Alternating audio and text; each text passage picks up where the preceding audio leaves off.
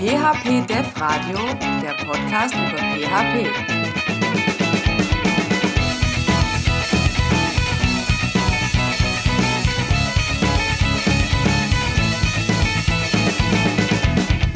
Herzlich willkommen zur Episode 19 des äh, PHP Dev Radios.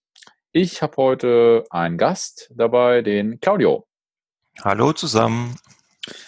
Ja, und wir wollen sprechen über das Thema äh, große Projekte. Ja, das war eine Anfrage, die uns über Twitter erreicht hat. Ja, also vielleicht da nochmal an alle, ähm, die äh, äh, ja da so ein bisschen zurückhaltend sind mit Feedback. Ähm, gerne jederzeit Feedback geben. Wir haben jetzt auch eine neue Webseite und alles ist jetzt super duper toll integriert. Ähm, und natürlich auch für unseren Newsletter anmelden. Ähm, das einmal vorweg. Ähm, aber direkt hinein ins Thema. Ähm, Claudio, große Projekte in PHP umsetzen. Best Practice. Darfst du jetzt raushauen? Ähm, ist, ich glaube nicht, dass es wirklich eine Richtlinie gibt, mit der man jedes Projekt gleich anfassen kann, weil jedes Projekt mit seiner eigenen Domäne ja auch etwas eigenständig ist. Klar, es gibt zum Beispiel bei E-Commerce öfters eben dieselben Richtungen, weil es auch dasselbe Framework verwendet wird. Aber ähm, wahrscheinlich ist das Thema bei den großen Projekten wahrscheinlich auch in die Richtung zu gehen, dass das eine recht äh, unique ist, diese, diese Projekte, die man da anfasst, die auch immer größer werden, eventuell auch äh, ein Projekt, das zwar startet, aber nicht zwingend irgendwo endet und dann abgegeben wird an Kunden, sondern das auch irgendwie weiter gewartet wird. Das sind ja dann Projekte, die auch äh, kontinuierlich weiter wachsen und nicht einfach so stoppen. Und ähm, da ist es ja auch der Kunde, der eine Richtung angibt. Aber wir versuchen trotzdem mal irgendwie ein paar Tipps zu geben mit der Episode, wie man in so eine Richtung gehen kann. Und du hast jetzt auch gerade so ein, tolles Wort gesagt, Best Practice und ähm, das Pendant dazu, die Bad Practice. Ich persönlich glaube eher an Practice, weil was bad ist und was best ist, weiß man erst projektabhängig ich hatte zum Beispiel ein Kraut- und Rübenprojekt mal auf dem Tisch gehabt und ähm, ich konnte zum Beispiel tatsächlich äh, äh, mit einem Pattern, einem Design-Pattern, das eher als Bad, Practice, Bad Practice äh, bezeichnet wird, äh, da ein bisschen Klarheit verschaffen, ein bisschen codelos werden, ein bisschen entkoppeln und das quasi als Zwischenlösung nehmen, um ein großes Projekt ein bisschen äh, stabil stabiler vielleicht nicht, aber ein bisschen übersichtlicher zu bekommen und ein bisschen ähm, überschüssigen Code loszuwerden. Also so mal vorweg, äh, auch eine Bad, etwas was als Bad Practice genannt wird, könnte eventuell ein Lösungsansatz sein, in meinem Fall nur eine Zwischenlösung. Ähm, und was die Good Practice betrifft, ähm, da ist es letztendlich meiner Meinung nach der Begriff Good Practice, dass es eher in die Richtung geht, ähm, ja, zum Beispiel bei einem Framework gibt es, wenn man so ein Framework lernt, dann ähm, ist es ja auch so, dass man es äh, Best Practice nennt. Dann heißt es für mich eher so, hm, ich weiß nicht, wie ich starten soll, ich weiß nicht, wie die Richtung gerade geht und äh, wie kann ich am besten etwas anfangen, ohne zu viel kaputt zu machen. Und da sind eher diese Best Practices eine Richtung angebend, etwas, wo man äh, sich etwas aufbauen kann, ohne dass man sich gleich etwas verbaut. Mhm. Das wäre eher, was, was das betrifft. Ähm, große Projekte fangen klein an. klingt, klingt, klingt erstmal, klingt komisch, ist aber so. Und die Sache ist die, wenn, wenn die Anfrage reinkommt, ja, wie kann man denn große Projekte eigentlich so handhaben? Das heißt ja dann letztendlich, dass das Projekt, das man vielleicht sogar selber angefangen hat, ist ja nicht so wie jetzt in meinem Fall, dass äh, mein Beispiel, wo ich ja das Projekt bekommen habe, also ein laufendes Projekt, das irgendeine Firma mal angefangen hat und wir dann bekommen haben, äh, ist ja auch so, dass man selbst mal ein Projekt von Null anfängt oder einen Kunden halt hat und dann Stück für Stück aufbaut und nicht zwingend unbedingt durch die Entscheidungs, äh, durch die schlechte Entscheidungsfreude oder zu viel Entscheidungsfreude eines Kunden oder vielleicht, dass das Management irgendwie äh, bei einem Sprint schlechten Cut macht und sagt, äh, ja, sorry, wir müssen uns innerhalb des Sprints bewegen, erst im nächsten Sprint kann man Veränderungen reinbringen. Also sprich, Ordnung ist halt eine, eine Richtung, mit der man ein großes Projekt anfangen kann, von klein schon äh, quasi so erziehen. Das Projekt, nicht die Kunden. Oder auch im Kundenprinzip. Und ähm, dass man halt, wenn man eine Richtung bekommen hat, dass man den Code, also dass man nicht versucht, eine eierlegende Wollmilchsau zu basteln und auch nicht unbedingt alles super generisch bastelt, sondern dass man äh, am Anfang eines Projekts, wenn wir nicht gerade schon ein hochkompliziertes Konzept haben, dass man auch nicht äh, irgendwelche ähm, Klassenabhängigkeiten oder größere Verzweigungen, Bäume sich da aufbaut an Klassen und seine Abhängigkeit, sondern dass man vielleicht einige Sachen mal erst innerhalb einer Klasse macht und natürlich dann auch vielleicht gegen eine Regel verstößt wie ähm, Single Responsibility Principle. Und dass man zum Beispiel, wenn man klein anfängt, dass man vielleicht bei diversen Aufgaben, die ein, die ein Feature bringen soll, dass man da nicht zwingend jetzt ein neues Composer-Paket gleich reinklatscht, wenn es nicht irgendwie äh, mit der Vision passt oder, oder zu den, äh, zum weiteren Vorgehen eines Projekts, weil es gibt ja eine Planung dafür, dass man eben vielleicht sagt, okay, das kann ich gerade mit drei Zeilen Code selbst schreiben, da braucht man noch keine Abhängigkeit und diese Composer-Abhängigkeit erst später, wenn das ganze Projekt wächst und dann eine genauere Richtung klar wird, dass man da erst anfängt, auch hier äh, mit Abhängigkeiten zu arbeiten. Also das sind diese, diese kleinen Dinge. Mhm. Und wie würdest du denn noch irgendwas hinzufügen wollen, was das Anfang eines Projekts betrifft? bevor ja. ich hier nur das Wort habe. Ja, ja, also äh, ist ja hochspannend, was du da aus der Praxis jetzt so erzählt hast. Ähm, ähm, weil äh, ich glaube, es ist immer in der Tat also so ein, so ein Mix zwischen, es gibt Projekte, die loslaufen und also vom Greenfield, vom frisch vom Start aufgesetzt werden und es gibt eben diese Projekte, die irgendwo die man irgendwo übernommen hat, so Legacy-Code-Projekte, ähm, die man dann äh, refactoren darf, betreuen darf, was auch immer, maintain darf. Und ähm, dazwischen gibt es halt einen, einen, großen Unterschied und doch treffen sie sich dann an vielen Stellen äh, immer wieder. Weil was große Projekte natürlich ausmacht, ist, äh, dass man ein bisschen anders da an die Sache herangeht als, äh, als äh, an so einem kleinen Projekt. Also du hast jetzt schon so ein paar äh, implizit so, so ein paar Annahmen getroffen. Ähm, also Punkt eins, das ist sozusagen im, im, im ja, für, die, für, für ein großes Projekt, das ist zum Anfang natürlich sehr klein und äh, weil ja der Code erst produziert werden muss äh, und irgendwann stehen aber ganz viele Zeilen Code. Ähm, das heißt, äh, man muss sich da auch seiner Verantwortung bewusst werden, dass man halt äh, über einen längeren Zeitraum, ich sage jetzt mal zwölf Monate plus, irgendwo Code produziert, egal äh, wie in welchen Rollout-Zyklen. Ja, weil dann jetzt kommen natürlich wieder alle Projekt, Management-Fanatiker um die Ecke und sagen, ja, wir müssen noch MVP machen, musst du noch 30 Tage was sehen können und so weiter. Alles fein, ja. Aber danach ist ja äh, das Projekt nicht fertig, sondern dann wird es ja immer weiterentwickelt. Also sagen wir mal so als Rahmenbedingung, wir, wir entwickeln so grob über einen Zeitraum von zwölf Monaten. Dann äh, macht man das ja in der Regel nicht allein, weil man kann jetzt in ne, zwölf Monaten, was sind das, 200 Arbeitstage, äh, acht Stunden Arbeit, wie viele Zeilen Code kriegt man da produziert mit Refactorings, äh, Maintenance etc. pp. Ähm, das wird jetzt nicht unwahrscheinlich groß werden, sondern meistens ist es ja so, dass solche Projekte in Teams abgearbeitet werden. Ja? Das heißt, es gibt irgendwo einen Projektleiter, hast du ja auch schon gerade gesagt, der so einen Projektplan schreibt. Es gibt äh, einen, einen Architekten oder jemand, der diese Rolle des Architekten einnimmt. Äh, und äh, dann gibt Qualität. es halt, Genau, dann gibt es Entwickler, die das Ganze entwickeln und hinten raus irgendwo, wenn ich jetzt äh, schließe den Kreis, irgendwo Qualitätsengineers, Quality Engineers oder Qualitätsmanagement, qualitätssichernde Rollen. Mhm. Ja? Und äh, die werden natürlich orchestriert von dem Projektleiter, alles fein.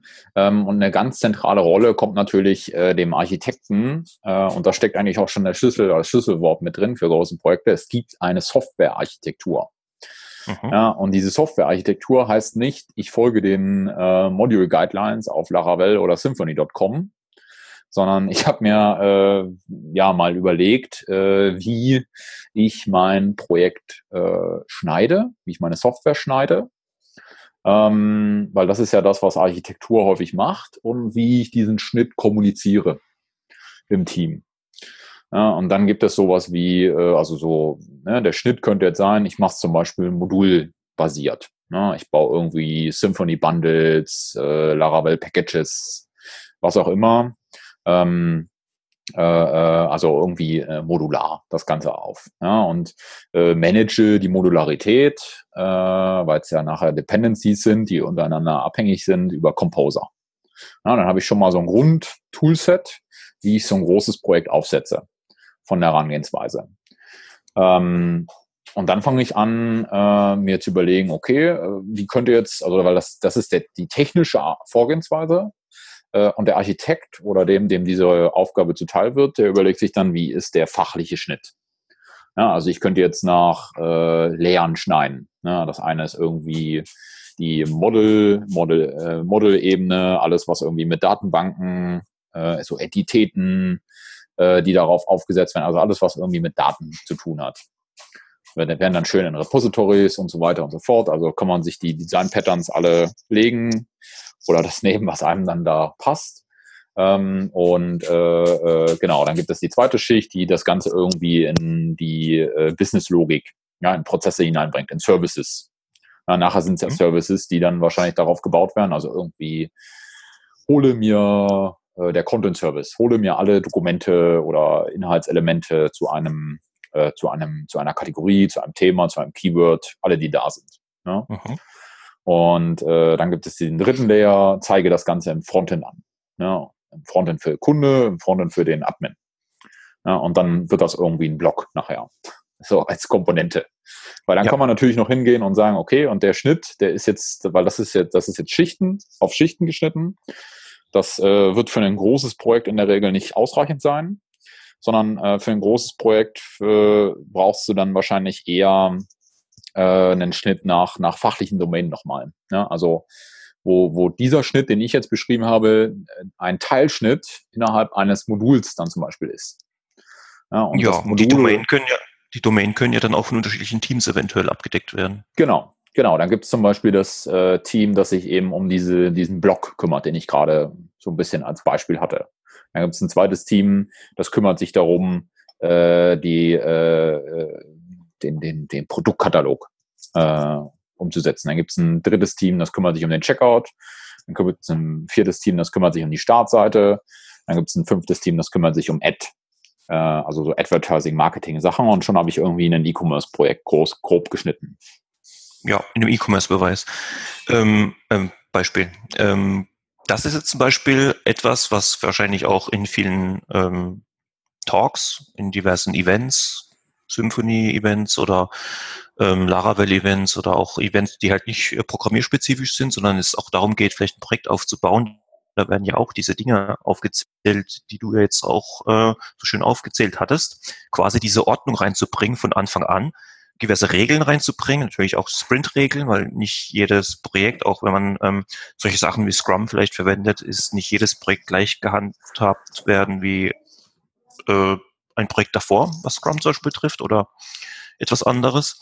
Aber meistens ist es ja so, dass zum Beispiel ähm, die Qualitätskontrolle ist nicht da zum Beispiel. Also ähm, es gibt da welche, die machen halt eine Planung, so, so ein Grundkonzept vielleicht, weil vielleicht noch nicht alles von dem Kunden irgendwie gegeben ist und das vielleicht auch zu einem späteren Zeitpunkt dazu kommt. Ähm, oder dass vielleicht überhaupt, äh, dass es auch vielleicht je nachdem, wie ein Projekt überhaupt in einer Firma angefasst wird. Ich meine, ähm, diese, diese, diese Anfrage, die wir bekommen haben bezüglich des, äh, wie handhabe ich ein großes Projekt, das ist ja, ähm, das kommt ja auch aus einem bestimmten Grund, weil ein großes Projekt kann ja ähm, schnell in eine Richtung sich bewegen, dass die Wartbarkeit zum Beispiel erschwert. Und das kann eben aus dem Grund sein, weil einer dieser Punkte, die du aufgezählt hast, ich habe jetzt schon die Qualität auch ein bisschen hervorgenommen, dass die leidet oder es vielleicht sogar nicht den Schritt gibt, dass es eine Qualitätskontrolle gibt am Ende zum Beispiel, dass es vielleicht kein ähm, Vier-Augen-Prinzip gibt. Einer hat ein Feature gemacht, der deployt, der ähm, liefert das dann einfach aus und keiner nimmt es ab zum Beispiel. Äh, dass eben solche Sachen äh, fehlen oder vielleicht, dass es keine automatischen Tests gibt, keiner schreibt Unit-Tests oder es werden bloß Integration-Tests gemacht oder was eigentlich wahrscheinlich eher so Functional-Tests sind, weil die irgendwelche Sachen aus, ausführen. Mhm. Und das ist ja dann der Punkt, wo ein kleines Projekt, was heißt ein kleines Projekt, sorry, Entschuldigung, ein Projektanfang, da ist es ja noch klein, bei einem Projektanfang alles super läuft und der Kunde zufrieden ist, weil man es eigentlich auch schnell ausliefert, aber mit dem steigenden Aufwand, mit der steigenden Codebasis das Ganze doch ein bisschen aufwendiger wird und dann vielleicht sogar in eine Richtung geht, wo man sagt, oh, da müssen wir aber jetzt einen Teil äh, von unserem Code umschreiben, weil wir das nicht so domainspezifisch umgesetzt haben. Mhm. Und da geht ja dann, dann, das ist wahrscheinlich der Grundgedanke, nehme ich mir an, bei einer Anfrage, wie handhabe ich ein großes Konzept, weil irgendwann geht es in eine Richtung, wo das Ganze sich einfach erschwert. Genau. Ja. Und um, da hast du ja, da hast du ja auch schon einen, ähm, einen Weg angezeigt gehabt. Das ist ja im Prinzip das Aufteilen. Du hast ja zum Beispiel das Aufteilen von Domains und Subdomains auch erwähnt gehabt wo ich dann auch noch äh, äh, das Wort eingeworfen habe, dass man es auch unter Teams aufteilen kann. So, wie könnte man das aber schon bei Projekt anfangen? Wie könnte man so eine Aufteilung schon bei einem Projekt anfangen machen? Weil da hast du ja nicht unbedingt jetzt, äh, da hast du vielleicht so, am Anfang hast du vielleicht sogar einen Monolithen, weil ähm, Monolith ist ja jetzt nichts Schlechtes. Das heißt, du musst ja nicht unbedingt jetzt wirklich irgendwelche separaten Domains haben, sondern du hast vielleicht auch nur wirklich ein Team, das an dem Projekt arbeitet. Was würdest du denn so vorschlagen? Weil ähm, wir können halt nur, letztendlich können wir auch nur ge äh, generisch reden, weil wir ja kein wirkliches äh, Konzept gerade haben, also kein, kein äh, Projektkonzept für uns haben, weil wir schon wie Anfang an gesagt, jedes Projekt ist ja was eigenes mit einer eigenen Domain und eigenen Anforderungen. Unser neuer Gast ist auch zu hören. und ähm, wie kann man Gibt es da irgendwelche generischen Richtlinien, die man oder Practices, ich habe mal dieses Best weggelassen, die man vielleicht irgendwie verfolgen kann? Wir müssen noch mal ein Stück zurückgehen. Wenn du dir überlegst, wie komme ich, wie fange ich jetzt an? Ja, brauchst du eine Idee, wie das Ganze nachher auszusehen hat. Und meistens ist es dann aber so, wenn wir nicht, wenn wir über diesen längeren Zeitraum, du fängst vielleicht zu dritt an und baust eben einen Monolithen oder was auch immer und das wird sich über die Zeit vergrößern, dann hast du halt ein Kernproblem und das ist, äh, das bleibt meistens auf der Strecke. Du hattest jetzt gerade schon das Beispiel mit der Qualitätssicherung. Das ist die, das ist die Disziplin. Mhm. Ja, die äh, bleibt massiv auf der Strecke, weil du eben äh, Höhen und Tiefen hast, wie du es halt hast in einem Projekt und äh, irgendwann äh, gehst du eine Abkürzung, die du eigentlich nicht gehen wolltest, äh, ne, ja, und weil die halt nicht irgendeinem Pattern entspricht, aber du musstest das jetzt machen, weil es halt jetzt fertig werden musste und solche Kisten. Der Technical äh, Debt äh, entsteht. Genau, genau. Herzlich willkommen. Ja. Ähm, um dem so ein bisschen vorzubeugen, ist ganz wichtig, äh, sich eine Struktur zu überlegen. Ja, und äh, eine Struktur, ähm, wir kommen jetzt gleich zu, die, zu, zu Patterns auf der Architekturebene, weil das ist dann äh, Schritt, Schritt, äh, einer der ersten Schritte, die man dann macht, aber davor natürlich auch so allgemeine Spielregeln. Ja, also was ist mir wichtig im Projekt? Ja, ähm, ist mir wichtig, äh, äh, ist mir die Codequalität wichtig? Ja, nein. Also kann auch eine bewusste Entscheidung gegen Codequalität sein, weil man eben sagt, du, äh, mir ist jetzt Speed äh, deutlich wichtiger, ja, die äh, und den Technical Depth, äh, Codequalität, äh, Testabdeckung äh, gehe ich bewusst ein, weil ich noch vielleicht noch gar nicht weiß, ob das Projekt, das Produkt, was auch immer ich gerade baue, zum Fliegen kommt. Ja? Ein Proof of Concept würde sowas vielleicht. Äh, genau vorschlagen. Genau, und dann entwickelt man daran weiter. Ja, und dann geht man hin und, und, ne, und überlegt sich äh, eben, was, was ist wichtig für mich, was sind so Rahmenbedingungen, die ich mir selber gebe, äh, und dementsprechend baue ich dann eben ein Toolset auf. Ja, wenn ich jetzt ein Produkt baue, das eben andere Leute einsetzen sollen, werde ich vielleicht mehr auf Qualität achten, als wenn ich jetzt hier so einen Schnellschuss baue. Ja, eine Landingpage irgendwie mit WordPress, äh, die sich dann irgendwann verselbstständigt und eine ganze Reihe von WordPress äh, Landingpages werden. Dann ist so ein großes Projekt auch mal aus so einem kleinen Anfang eben entstanden äh, und hat sich dann eben verselbstständigt. Ne? Wenn ich von vornherein weiß, okay, ich baue ein großes Refactoring, ein Riesenprodukt, ähm, äh, dass dann nachher ganz viele Agenturen einsetzen werden, dass ganz viele Kunden einsetzen werden, dann gehe ich da vielleicht ein bisschen anders vor. Weil ich mir dann erstmal grundsätzlich Gedanken über Qualität und Architektur und sowas mache. Ja, und sagen wir mal, ich habe mir jetzt, äh, ich habe mich jetzt für so grundsätzliche Rahmenbedingungen äh, entschieden. Das heißt, ich habe jetzt erstmal aufgeschrieben, was ist für mich wichtig und was ist für mich nicht wichtig. Ja, also Qualität, sagen wir mal, ist für mich wichtig. Zeit ist jetzt für mich neutral. Ähm, äh, Kostenfaktor. Kostenfaktor sind vielleicht unwichtig. Ne? Gibt erst mhm. erstmal keine Budgetgrenze.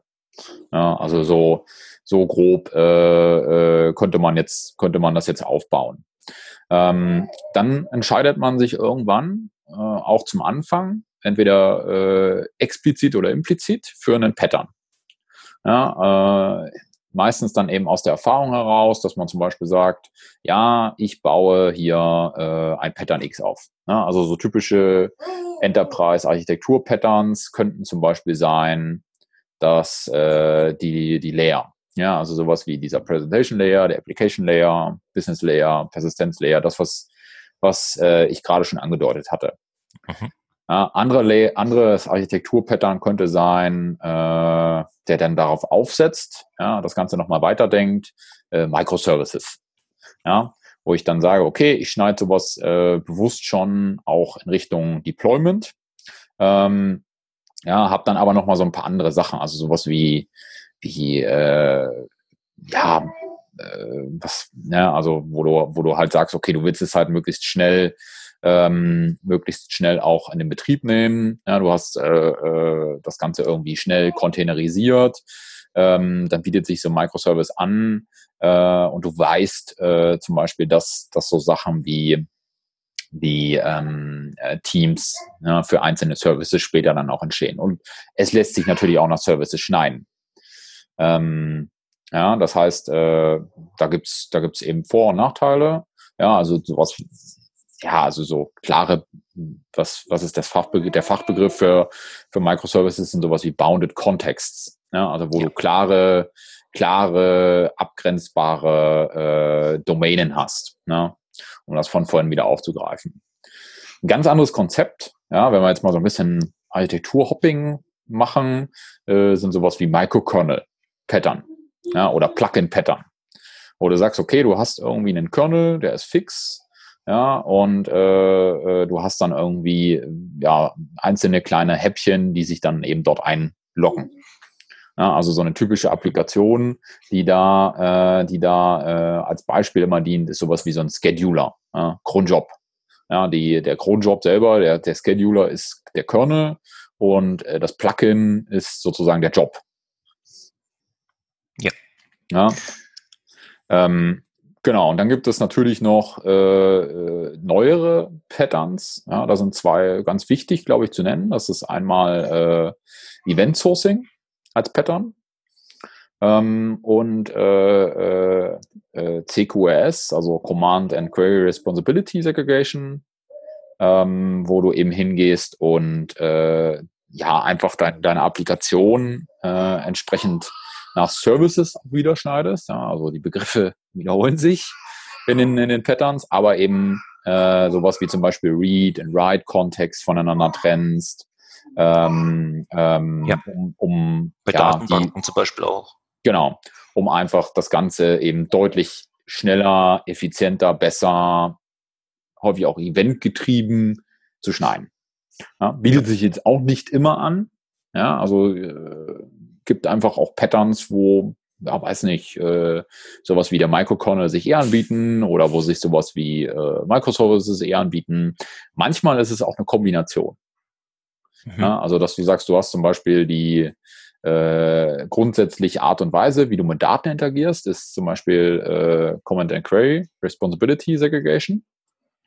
Dann hast du äh, das Ganze, äh, dann hast du das Ganze äh, gelayert betreibst es nachher in einem Microservice. Ja, also hast äh, eine gelehrten CQRS-Datenbankzugriffsschicht geleert äh, in einem Microservice gekapselt und äh, interagierst oder machst es eben möglich, dass du ähm, äh, über, über Microkernel sozusagen Plug-and-Play Sachen verändern kannst. Ja, also du kannst die Patterns natürlich, das ist jetzt nicht ein, ein, ein ein, ein Oder, sondern meistens auch ein Und, wo du solche Sachen miteinander kombinierst. Und das zeigt dann aber auch den Reifegrad einer Applikation an. Ja, weil du zum Anfang noch gar nicht darüber nachgedacht hast, äh, ein Plugin-System reinzubasteln. Ja, war keine Notwendigkeit da. Fängst mhm. zum Beispiel über, ne, fängst, machst du so eine, so eine Schichtendenke, überlegst dir dann, äh, okay, wie gehe ich an die Datenbank ran und fertig. Ja, und dann fängst du an zu bauen. Und irgendwann denkst du dir so, ja, jetzt kommt ja irgendwie äh, der 20. Mitarbeiter als Team, jetzt macht es vielleicht Sinn, dass wir nicht alle auf dem Monolith mehr rumbasteln, sondern jetzt sollte man mal einen Schnitt machen. Ja, und äh, dann schreit das eine Team, das den Checkout baut, ich bin jetzt fertig und die anderen sagen, ich brauche aber noch und die Sprintplanungen passen alle nicht mehr übereinander, dann fängst du an, die Deployment-Prozesse aufzu aufzureißen. Ja, und machst das eben ja. sukzessive, Step by Step. So wie du gerade, so wie das Projekt erwachsen wird, wird auch die Code-Basis erwachsen. Ja, und genau. das halt. Ja, also du bist quasi irgendwann permanent am Refactoren. Du hast jetzt auch viele Begriffe aus dem Domain-Driven Development genommen. Ähm, zum Beispiel den Bounded Context hast du ja jetzt auch herausgezogen gehabt. Und mal angenommen gehabt, äh, wir haben da verschiedene Bounded Contexts, die von verschiedenen Teams geleitet werden. Da hast du jetzt im Prinzip aber auch die Möglichkeit bei einem großen Projekt, dass der Flaschenhals nicht der Code ist oder wie der Code aufgebaut ist, sondern wie die Teams miteinander sprechen jede, jedes Team hat ja seine eigene Sprache. Das ist ja normal bei einem Bounded-Kontext normal, dass du halt auch eine eigene Sprache hast, eine eigene Sprache verwendest und dass diese eigene Sprache auch sich im Code wiederfindet bei, bei Benennungen. Das macht natürlich das Lesen und Einarbeiten viel leichter. Ähm, wenn jetzt der Flaschenhals aber diese Kommunikation ist, dann hast du natürlich auch bei einem großen Projekt, auch selbst wenn du es technisch aufgeteilt hast, ähm, vielleicht äh, diverse Verzögerungen. Oder mit der Aufteilung ist es ja auch noch nicht getan. Du kannst eine mhm. Aufteilung gemacht haben, zum Beispiel eine API. Bleiben wir mal bei einer ganz einfachen REST-API, weil mit denen sind die meisten wahrscheinlich da recht gut vertraut. Mhm. Ähm, aber die, diese REST-API ist nie versioniert worden. Oder, oder sie haben überhaupt keine Versionierung eingeführt gehabt und denken sich, es ist eine interne REST-API, die brauchst du eine Versionierung. Aber dann kommt halt eben diese Kommunikationsaufwand, dass vielleicht diese API erst dann deployed werden darf, wenn die neue Version der äh, die API nutzende Version erst dann auch fertig ist und mhm. dass die einen vielleicht warten müssen, bis die anderen fertig sind und dann halt nicht so ein Continuous Deployment und Continuous Delivery entstehen kann. Ja. Auch hier muss quasi eine Planung reingesetzt werden, um das Ganze am Laufen zu halten, dass, dass die alte Version vielleicht noch da ist und dass das eine Team nicht das andere blockiert. Weil dann hast du im Prinzip ja, auch wenn du eine Aufteilung hast zwischen Monolithen und Bounded Contexts, dann hast du trotzdem aber irgendwie so ein monolithisches Verhalten, dass der eine ohne den anderen halt nicht kann. So eine Kommunikation oder eine Auslieferung muss quasi so sein, dass es vielleicht nur in eine Richtung geht. Mhm. Zum Beispiel eine API kann immer deployed werden, weil eine neue Version ist deployed worden und diejenigen, die die API nutzen, können immer noch die alte verwenden. Sprich, ähm, die, die Abhängigkeit zwischen den Bounded Contexts ist in eine Richtung nur. Und mhm. man muss nicht, und, und diese eine Richtung ist auch so aufgebaut worden, dass man nicht warten muss auf den anderen. Das ist auch ein sehr wichtiger Teil, den man bei einer Aufteilung äh, im Auge behalten sollte. Ja. Ähm, gehen wir mal ein bisschen nochmal zurück auf den Code, weil ähm, mit diesem DDD-Gerede und natürlich der Sprache, die man einsetzen muss, ist es ja so, dass man die Sprache auch wieder im Code finden sollte. Sprich, die Sprache, die man mit dem Kunden vielleicht hat oder Begriffe, die vom Kunden kommen und mhm. die man auch intern verwendet.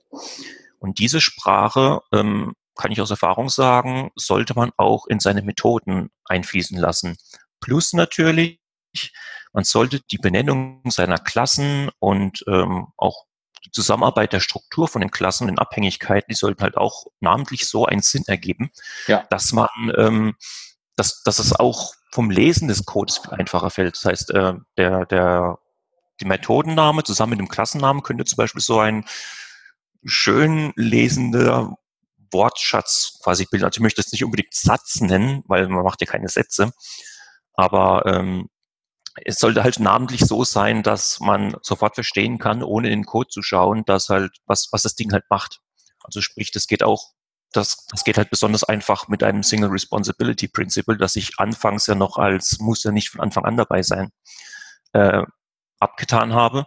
Aber natürlich im Laufe des Projekts muss ich dieses Single Responsibility Principle sich aufbauen und dann ja. eben aufteilen. Aber man muss am Anfang eines Projekts, das irgendwann mal ein großes Projekt wird, hoffentlich, wenn, es darauf ausgelegt ist, ähm, dann sollte man natürlich das auch so einplanen, dass man den Code nicht zu stark vermischt, wenn man momentan noch mit verschiedenen Responsibilities in einer Methode, zum Beispiel das klassische Beispiel, man hat den ganzen Code in einem Controller drin. Formular, äh, Datenbank, Gedöns, sage ich mal, Datenbankrahmen und äh, was halt sonst noch eben zu der Aufgabe gehört. Mhm.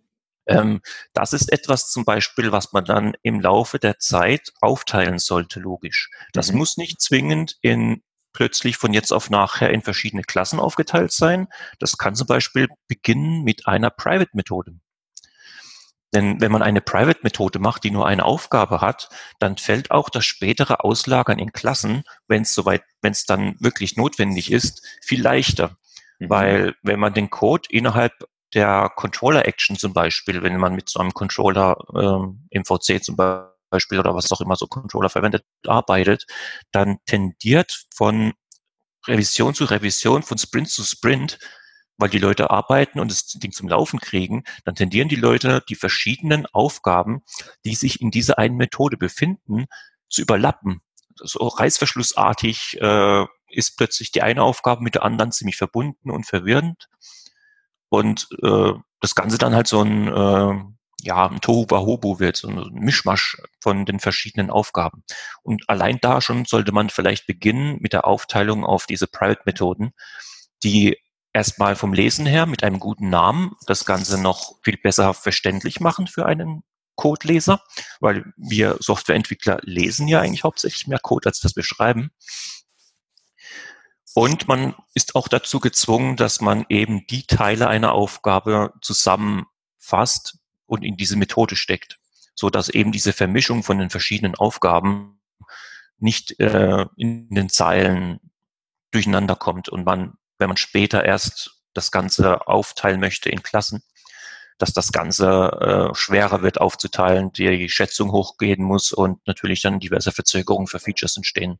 Ja. Weil irgendwann ist es vielleicht zu spät und irgendwann müssen diese Kosten halt getragen werden. Also dieser, diese Technical Debt. Sonst ist man nämlich selbst irgendwann der Technical Debt, weil man das zu, zu, zu lange gewartet hat. Und man sollte gucken, dass man immer wieder ein Stück für Stück, das ist halt eben dieses äh, Pfadfinderprinzip, mhm dass man eben äh, guckt, dass man den Code auch ein bisschen aufteilt, ein bisschen sauber hält und damit auch ein bisschen die Qualität mit in die eigene Verantwortung übernimmt. Das heißt, ähm, man muss ja nicht unbedingt jemanden haben, der die Qualitätskontrolle am Ende hier absegnet. Ne? Das kann man bei einem Riesenprojekt machen. Bei einem kleineren Projekt, das du auch schon angesprochen hast, kann man auch ein bisschen Selbstverantwortung zeigen. Und der Reviewer guckt es auch nochmal durch. Also Zwei-Augen-Prinzip oder halt eben auch im Pair-Programming ist es halt möglich, dass man sich gegenseitig wegen der Lesbarkeit äh, Tipps gibt und das verstehe ich jetzt nicht, so wie du den Namen gemacht hast, das kann ich auch falsch verstehen, so dass dann dadurch auch durch diese Kommunikation sich die Qualität des Codes verbessert, on the fly, also eben während der Arbeit. Das ist etwas, was man am Anfang des Projekts machen kann, im mittleren äh, Verlauf des Projekts und auch wenn das Projekt schon riesengroß geworden ist. Weil ja. dann weil dann, wenn, wenn es wirklich dazu kommt, dass du am Anfang einen Monolithen hast, wie du ange angesprochen hast, und den dann aufteilt, dann fällt auch diese Aufgabe leichter, wenn äh, die Anforderungen sich ändern. Das ist nämlich auch ein Tipp, den man geben kann. Also das ist ein Tipp, der eigentlich, der eigentlich nicht Code schreiben ist, sondern Code leserlich halten. Also das ist äh, eines der wichtigsten Aufgaben, denke ich mal, wenn man sich das Ganze ein bisschen wart behalten möchte. Genau. Genau sehr gut nochmal zusammengefasst, weil äh, natürlich, äh, ja, also große Projekte, Kommunikation, Top-Thema. Äh, sagen wir mal, wir haben uns auf diese ganzen Sachen geeinigt. Äh, wenn nachher natürlich äh, die Domainsprache wieder was anderes ist äh, oder die, ja, die genau. Teamsprache als die Sprache des Kunden, dann versteht sie irgendwann niemand mehr. Ähm, die Ubiquitous Language heißt das, glaube ich, bei, bei genau. DD. und dann äh, denkst du, du machst Domain-Driven Design und äh, machst aber eigentlich was ganz anderes, äh, nämlich Chaos produzieren. Gut. Ähm, ich habe noch zwei, äh, zwei Tipps, weil ich gucke so ein bisschen auf die, auf die Uhr. Ja, wir sind schon wieder eine, eine, ja, 40 Minuten, eine gute halbe Stunde ja. unterwegs.